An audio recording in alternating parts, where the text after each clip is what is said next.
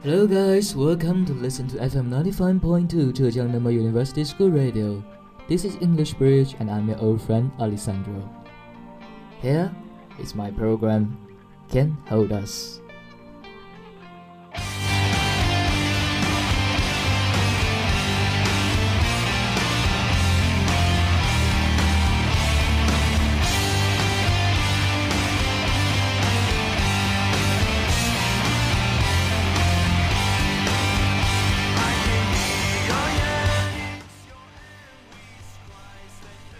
So today's topic is about frontcourt duels in the Western Conference. 那么在开始今天的节目之前呢，还是要先来跟大家科普一下这个 frontcourt duels 是什么意思。那就是我们常说的前场组合。所以呢，本期节目的主题也就显而易见了，那就是和大家聊一聊新赛季 NBA 西部各队的大前锋和中锋组合。其实现在呢，前场组合已经不再是我们传统意义上场上最高的那两个球员了。毕竟呢，在小球时代，很少会有球队会在先发的前场上摆上两个大个子。大多数球队呢，都会在传统阵容以及小球阵容之间不断的进行一个轮换。而小球时代里，后场球员的出场时间呢，大多是由他们自身的天赋决定。但是前场的出场安排呢，则是不尽相同的。一般呢，都会看教练希望在场上安排一个怎样的阵容，从而来决定先发球员的归属。而另外，大多数在常规赛打传统阵容的球队呢，在季后赛中往往也都会转向一个小球的阵容。So while some of the two men from court I'm talking about today may not play much in November and December, their coaches will lean on them in April and May.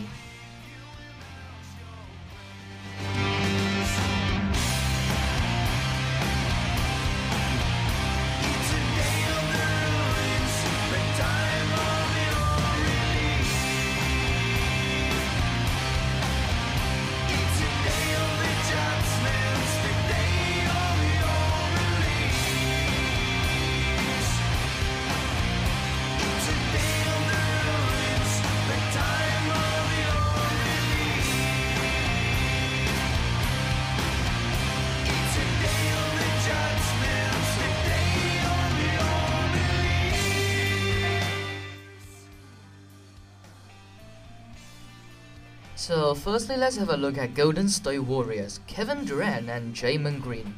It's hard to know where to start with DeMarcus Cousins, whom the Warriors signed to a one-year, $5 million contract in the offseason, where he fully recovered from tearing his Achilles tendon, one of the most devastating injuries in basketball. And how will Golden State fit him into this system? And how will he feel if and when they close games without him in smaller lineups? Actually, Andre Iguodala, one of the best perimeter defenders in the NBA, is a better fit with their four All-Stars than Cousins.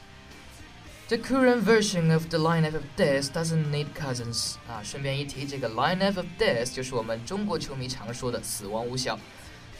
is an elite interior defender who won Defensive Player of the Year two seasons ago, and Durant and Iguodala can lock up almost any pair of forwards they face. None of the three is as ball dominant as Cousins, who has a higher career usage rate than Kobe Bryant. Featuring Cousins on offense doesn't make sense for a team with as much talent as Warriors, while his long-standing defensive walls created a hole that wasn't there before. Cousins makes more sense as a replacement for Zaza Pachulia and David West. He can bang in the paint, set hard screens, and create offense for him and others out of the post. Neither Zaza nor West was particularly mobile, so Warriors head coach Steve Kerr didn't extend them out on the perimeter on defense. There are a lot of regular season minutes at the five for Cousins to soak up, since Kerr likes to save Durant and Draymond's bodies for the playoffs. The only way for Kerr to play Cousins while keeping Durant and Draymond at their best positions is to move Boogie to the street. It's not as crazy as this sounds. Imagine a rematch with the Rockets in the Western Conference Finals. Cousins could hide on James Ennis or PJ Tucker on defense and then spot up at the street spot line. Actually, he's a better passer and shooter than many of the wings on Golden State, and the team may be able to with Houston attacking him on defense if it funnels the ball to more limited offensive players like Ennis or Tucker. The table doing shots, tripping fast, and then we talk slow. Come over and start up a conversation with just me, and trust me, I'll give it a chance. Now take my hand, stop it, and the man on the jukebox, and then we start to dance. And now I'm singing like, girl, you know I want your love. Love was handmade for somebody like me. Come on now, follow my lead. Secondly is New Orleans Pelicans, and named the Anthony Davis and Nikola Mirotic. Few people would take Mirotic over Cousins in a vacuum, but the former was a better fit in New Orleans. Mirotic, whom the Pelicans traded for after Cousins tore his Achilles, had a net rating of plus 10.7 in 576 minutes with Davis.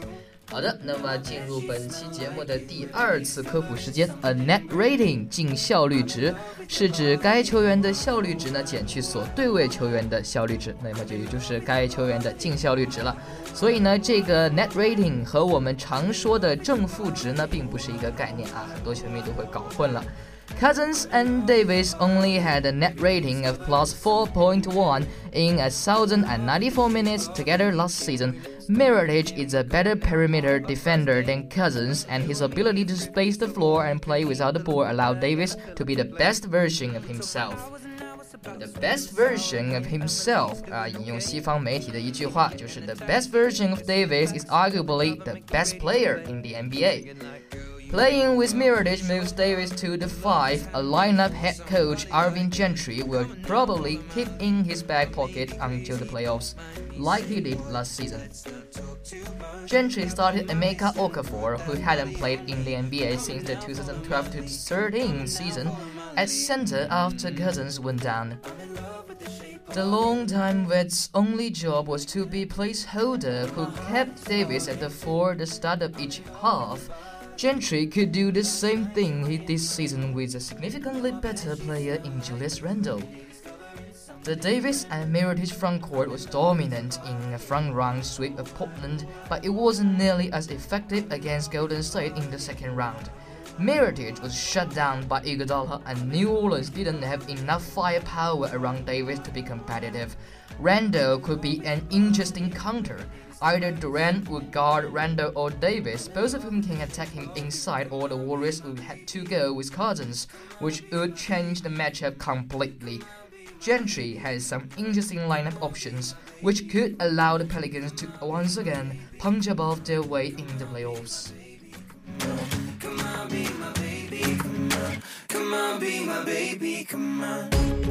I'm in love with the shape of you. Push and pull like a magnet my heart is falling too. I'm in love with your body. Last night you were in my room. Now my bed sheets smell like you. Every day discovering something brand new. I'm in love with your body. Come on, be my baby. Come on, come on, be I'm in love with your body.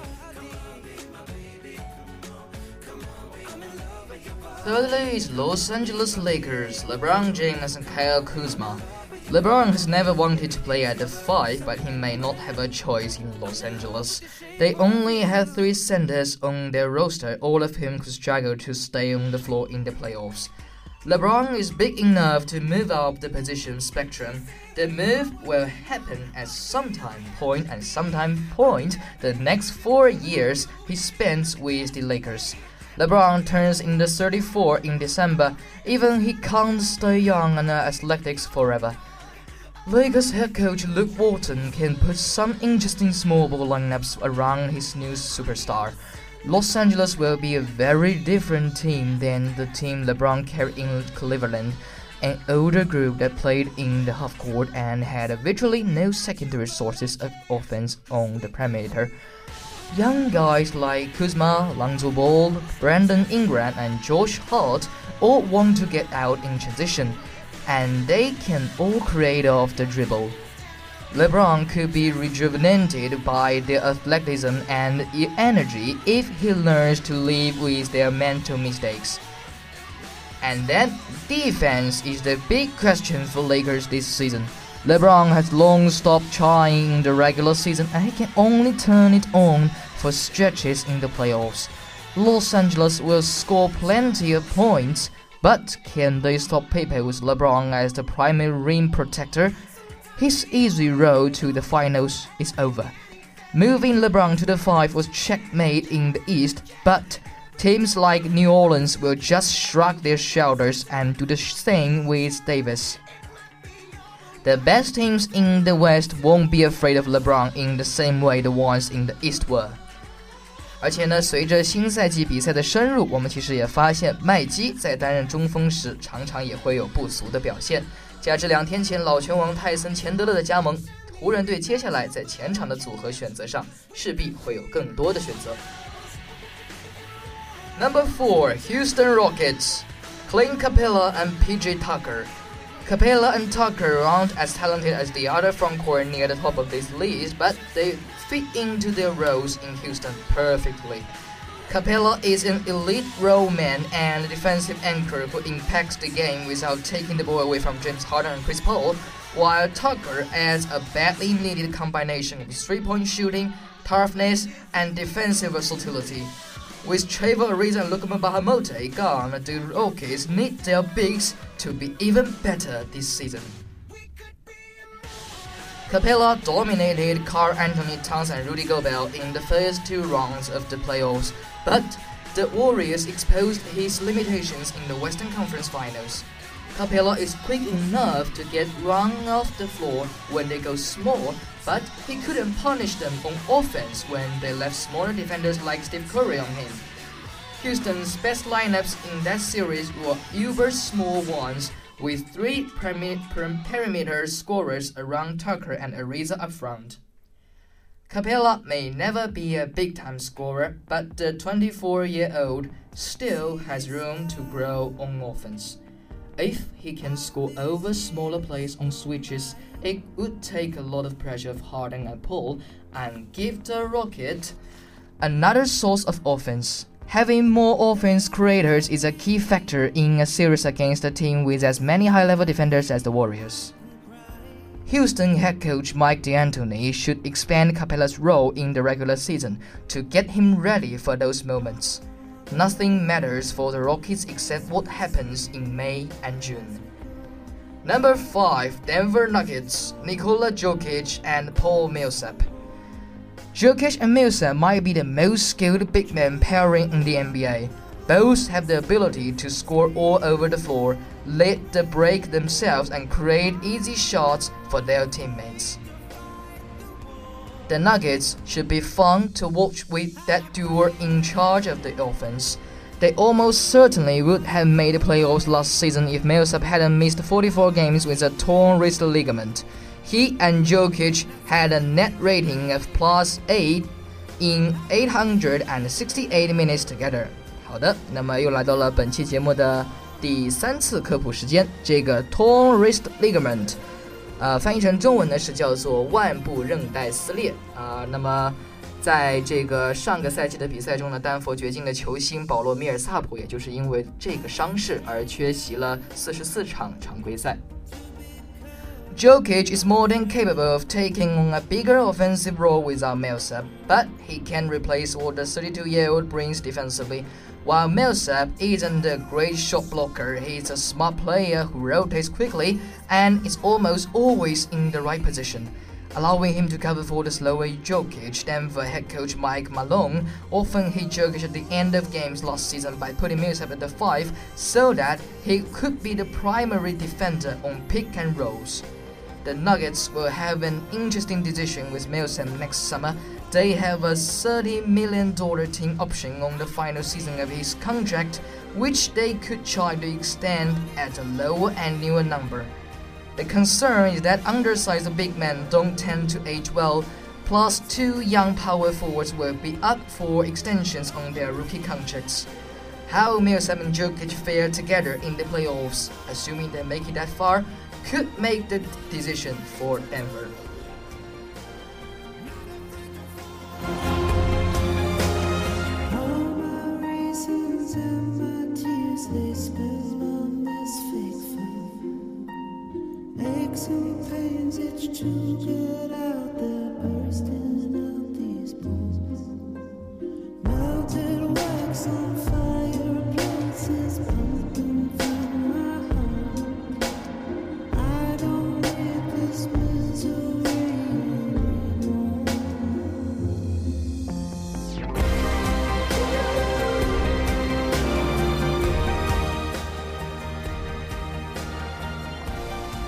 Six San Antonio Spurs, LaMarcus Aldridge and Rudy Gay。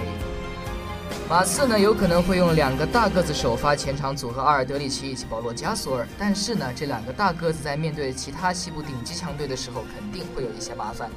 尽管三十二岁的阿尔德里奇很有可能在球队失去科怀伦纳德的情况下呢打出一个反弹的赛季，但是他的搭档加索尔已经是步入了一个退役的年龄啊，毕竟是已经是一九八零年出生的这样一个老将了，他在 NBA 的日子是变得屈指可数。上赛季季后赛中，波波维奇主教练让盖伊与阿尔德里奇搭档组成球队的先发前场组合。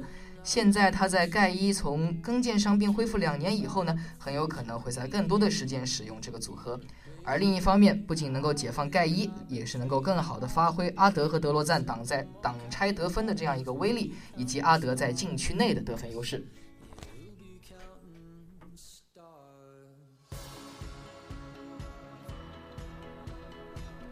Number seven, Memphis Grizzlies, Marc Gasol and Jaren Jackson Jr. This is an ambitious ranking for a frontcourt with a player who just turned 19 in September, but Jackson's skill set should allow him to make an easy transition into the NBA. While JaMychal Green will begin the season in the starting lineup, Jackson gives the Grizzlies the combination of elite athleticism and volume three-point shooting they need next to Gasol and Mike Conley Jr. Green, meanwhile, will be better as more of a shoot creator on the second unit. Gasol and Jackson together is a perfect marriage. One of the reasons Jayson Tatum, Donovan Mitchell, and Ben Simmons were ahead of the curve on defense as rookies is that they were all playing in front of an elite center who quarterbacked at that end of the floor.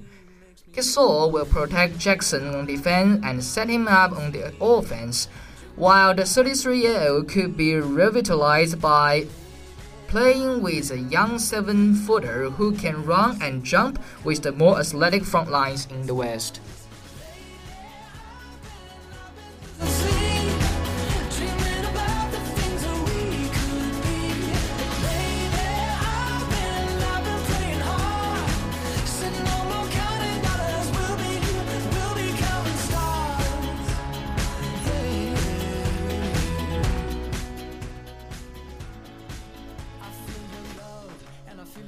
8, let's have a look at Utah Jazz, Rudy Gobert and Jae Crowder.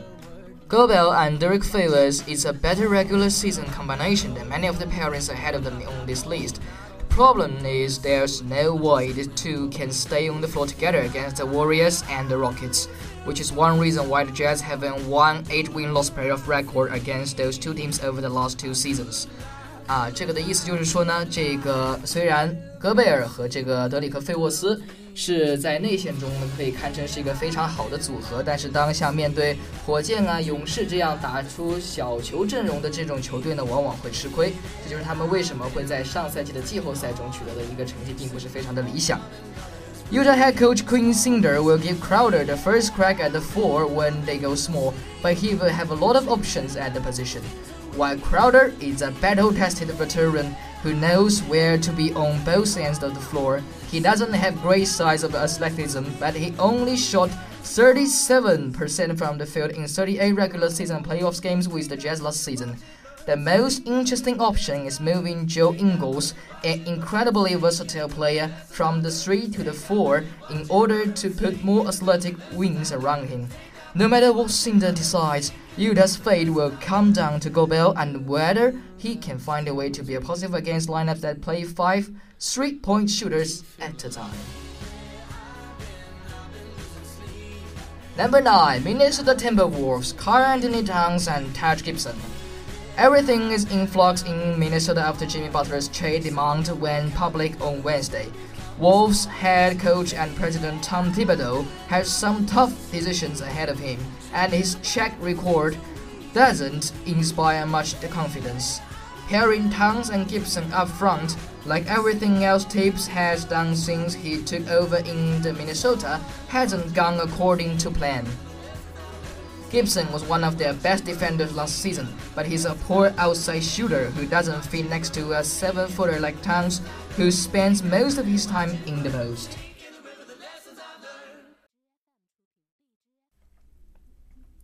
Towns was underutilized on offense last season, which may have contributed to his disinterest on defense.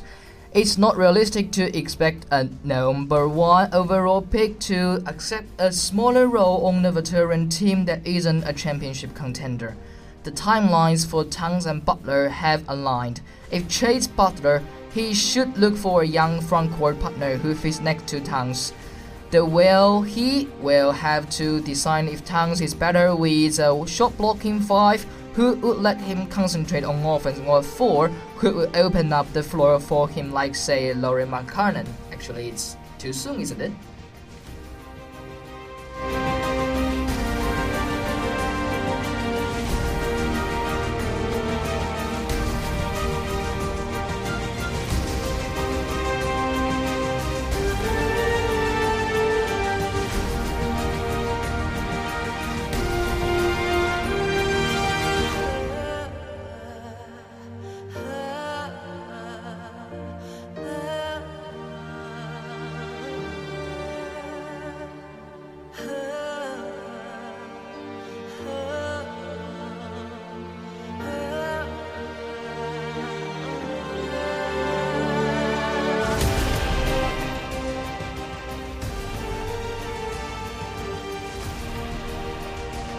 Number 10, Dallas Mavericks, DeAndre Jordan and Harrison Barnes.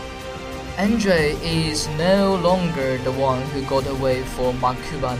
Dallas has a much different team than when they pursued him in the summer of 2015, but he makes more sense now than he would have back then. Jordan would be a pick and roll partner for two young ball handlers in Luka Doncic and Dennis Smith Jr., and he should cover for some of their mistakes on defense. Everyone involved wants to make this work. Jordan is a free agent next summer looking for long-term money and the Mavs are hoping to show enough potential to lure stars in free agency.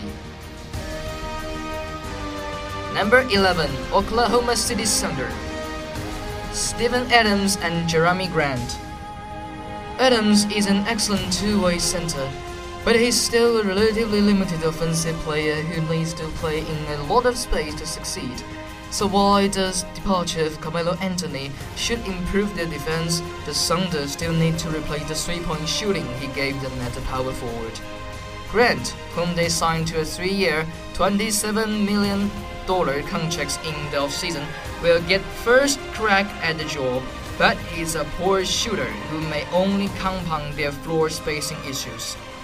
Thunder head coach Billy Donovan has options if Grant and Adams don't fit together.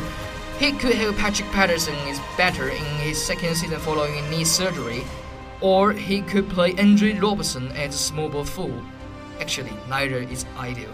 Patterson wasn't particularly mobile even when healthy, when Roberson is an even worse shooter than Grant. Just because Carmelo wasn't the answer in Oklahoma City doesn't mean any of his replacements will be.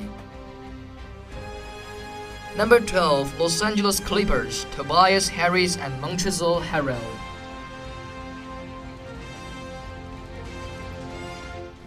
Harris has played on four teams in seven seasons in the NBA, but he's much better than most players with his track record. 现年二十六岁的托拜亚斯·哈里斯呢，在上赛季的三十二场比赛里，场均能够贡献十九点三分、六个篮板、 三点一助攻，命中率也是达到了百分之四十七点三，这是一其实是一个相当全面的数据了。At six foot nine and 235 pounds, Harris is a combo forward who threatens defenses on or off the ball. He would be a great pick and pop partner with Lou Williams, or he could be the primary option if Clippers head coach Doc Rivers keeps Williams at the six man. The bigger question for Rivers is to replace Jordan as center. Los Angeles traded for Marcin Gortat in the offseason, but he's a rapidly declining 34 year old who talked about retirement last season. Harrell is an athletic rim runner who outplayed Jordan at times last season if the fourth year big man can continue to improve on defense, he could easily pass Gortat. The young front court has to take a step forward for the Clippers to exceed expectation this season, unless they end up getting moved for Butler first.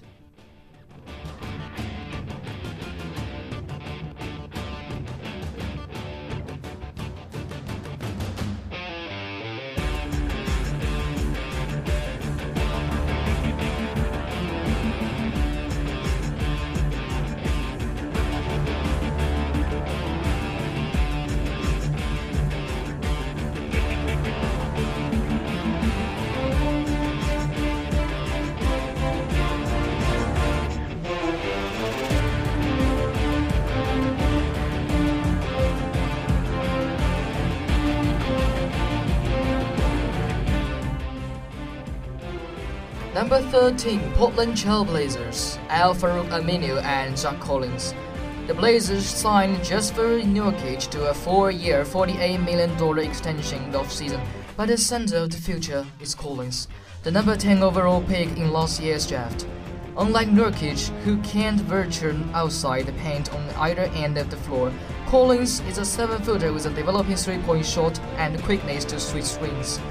A pairing of Aminu, a prototype 3-and-D wing, and Collins will give Portland more floor spacing and defensive ability in the front court than they have ever had in the Lillard and CJ McCollum era. They just need Collins, who turns 21 in November, to grow up fast. Number 14, Phoenix Suns, DeAndre Ayton and Ryan Anderson. The Suns went all in when they traded for Anderson, who should dramatically improve their floor spacing from the power forward position. Phoenix was dead last in the league in three-point percentage last season. Adding Anderson should accelerate the offense development of Ayton, the number one overall pick in this year's draft. The question is what Anderson will do to their defense. He can't keep his man in front of him, which will put a ton of pressure on Ayton, who didn't protect the ring well in college. And last number 15, Sacramento Kings, Harry Giles and Marvin Bagley. The Kings have yet another long jam up front with Bagley, the number 2 overall pick in this year's draft, the only one guaranteed playing time this season. Giles, the number 20 overall pick in last year's draft, was better than his fellow Duke product in Summer League, and his return from a ser series of knee injuries could be the best thing to happen to Bagley. Giles is the better interior defender of the two, and his perimeter game should give Bagley more room to operate inside. Bagley and Giles could eventually become a great front court tandem, but Developing two young big men at the same time is, is actually is extremely difficult, and Sacramento may not have the patience to see it through. 好的，进入本期节目的最后一次科普时间。比较关注 NCAA 的球迷朋友绝对不难发现，马文巴格利三世作为跳级生的天赋，而另一名潜力新秀哈里贾尔斯在大伤之前呢，也同样是在高中联赛大杀四方。那么国王球迷呢也不能过于的乐观，毕竟呢从这个球队发展的规律而言，同时培养两名年轻的内线并不是一件容易的事情。那么这两位青年才俊的前场组合能否带领国王重现当年白巧克力和韦伯时期的辉煌，就让我们拭目以待吧。